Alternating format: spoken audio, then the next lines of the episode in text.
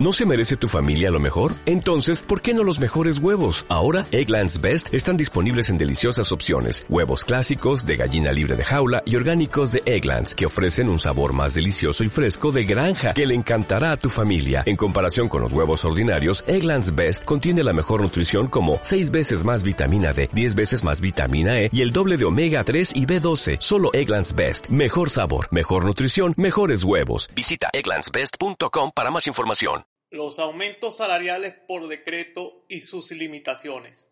Un país donde lo esencial se queda en el fondo de lo que se calla. Electoralmente el discurso se reduce a quien ofrece más. Los gobernantes desconocen, y peor si lo saben, que sin arreglos institucionales, sin el análisis de impacto de las regulaciones públicas sobre el comportamiento de la gente y sin la rendición de cuentas por parte del gobierno, todo aumento se transforma en sal y agua. Históricamente la evidencia lo demuestra. Nada han resuelto esos aumentos por decreto. Nadie le gana a la inflación. Solo los gobiernos y sus allegados ganan por triple partida. Primero, porque recaudan más sin que a la economía del país le vaya bien. Segundo, porque siendo el origen del mal y de sus efectos, estos aparecen difusos para el público. Y tercero, porque resulta fácil para los gobiernos, en esta condición, desplazar su responsabilidad como fuente de esos males hacia las organizaciones privadas.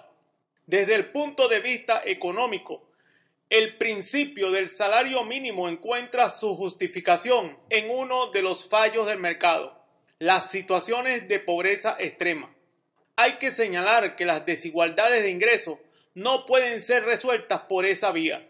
Se mejora teóricamente la posición de quienes poseen menos ingresos. Para nada alivia la desigualdad entre los ingresos de la población. Los aumentos de salario mínimo por decreto no constituyen una solución al problema del deterioro del poder adquisitivo de la gente, producto de la inflación los aumentos siempre son insuficientes para compensar la pérdida acumulada por inflación. Para quienes sufren ilusión monetaria y desean mantener su engaño, durante 42 años los aumentos de los ingresos han sido realmente espectaculares. Pero la realidad es otra. Si esos salarios aumentados los ajustamos por inflación, a valores anticipados del índice de precios hasta diciembre del 2015 y con la variación de la canasta básica del Senda para los últimos meses, la situación cambia y se nota cómo esos aumentos no han significado una mejora del ingreso real. Todo lo contrario, han caído en el tiempo. Los ingresos solo han mejorado algo cuando el negocio petrolero va bien. De lo contrario, disminuye. Así que a despertar. Desde 1994 el nivel ha sido más o menos el mismo, unos 35.100 bolívares de poder adquisitivo de hoy a mayo 2015. Nada, señores. Peor, desde el 2008 en Venezuela hemos sufrido índices de escasez que solapan la pérdida de poder adquisitivo lo que significa que para 2014 tenemos un valor que debe ser ajustado 40% hacia arriba y 85% en el presente mayo 2016 por los niveles de escasez que existen. Lo más grave de los aumentos por decreto es que crean en la gente el sentimiento de que la única vía para el logro de un mayor ingreso real es la de los anuncios de ajuste del gobierno y por normas de uso y costumbre, los cuales obligan periódicamente a efectuar aumentos al margen de la productividad del trabajo. Cuando un aumento del costo laboral no se traduce en creación de riqueza, quedan dos alternativas. O suben los precios, o si no se puede hacer, la quiebra a la larga de la empresa será inminente. El resultado, cualquiera que sea, constituye un problema. Los verdaderos aumentos del ingreso real de la gente son los que proceden de la creación de riqueza o de valor en el conjunto del aparato productivo del país, que se distribuye entre los trabajadores, los empresarios y el gobierno. Si a nivel de la base productiva del país no se genera excedente económico o se desemboca en recesión o se financia el exceso con creación de dinero e inflación.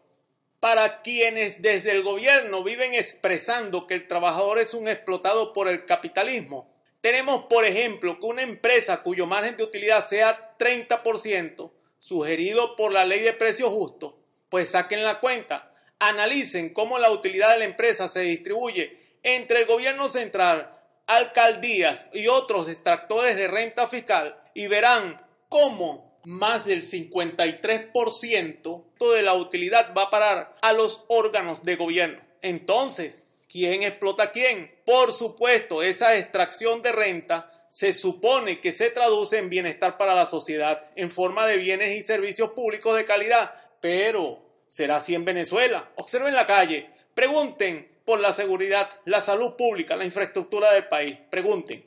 Una excepción en todo el marco regulatorio laboral del país se encuentra en los artículos 131 132 de la Ley Orgánica del Trabajo, que establece como mínimo repartir el 15% de los beneficios líquidos obtenidos de la empresa. Esa es una regla que al menos vincula los salarios con la productividad. Se estaría distribuyendo entre los propietarios, los trabajadores y los empleados lo que la empresa crea como excedente económico luego de todas las extracciones de rentas hechas por el sector público. Para completar la reflexión, consideren la inamovilidad laboral, el conjunto de las regulaciones laborales que crean incentivos contrarios a la productividad y a una administración de justicia sesgada en favor del trabajador, donde el igualitarismo niega la posibilidad de premiar el trabajo bien hecho, y donde para colmo quien trabaja con dedicación tiene que cargar sobre sus espaldas con el esfuerzo de los que no hacen nada, de los aprovechadores de oficio del cuadro de los incentivos perversos. El drama de la ausencia de un relato diferente sobre los problemas sociales, políticos y económicos del país. Casi todas las propuestas se reducen a la presentación de una oferta electoral irresponsable cada quien prometiendo lo que no puede alcanzarse de gratis y sin esfuerzo creador. Se calla el debate y se promociona mediáticamente un discurso donde tirios y troyanos, como panacea, ofrecen pócimas mágicas que lo curan todo.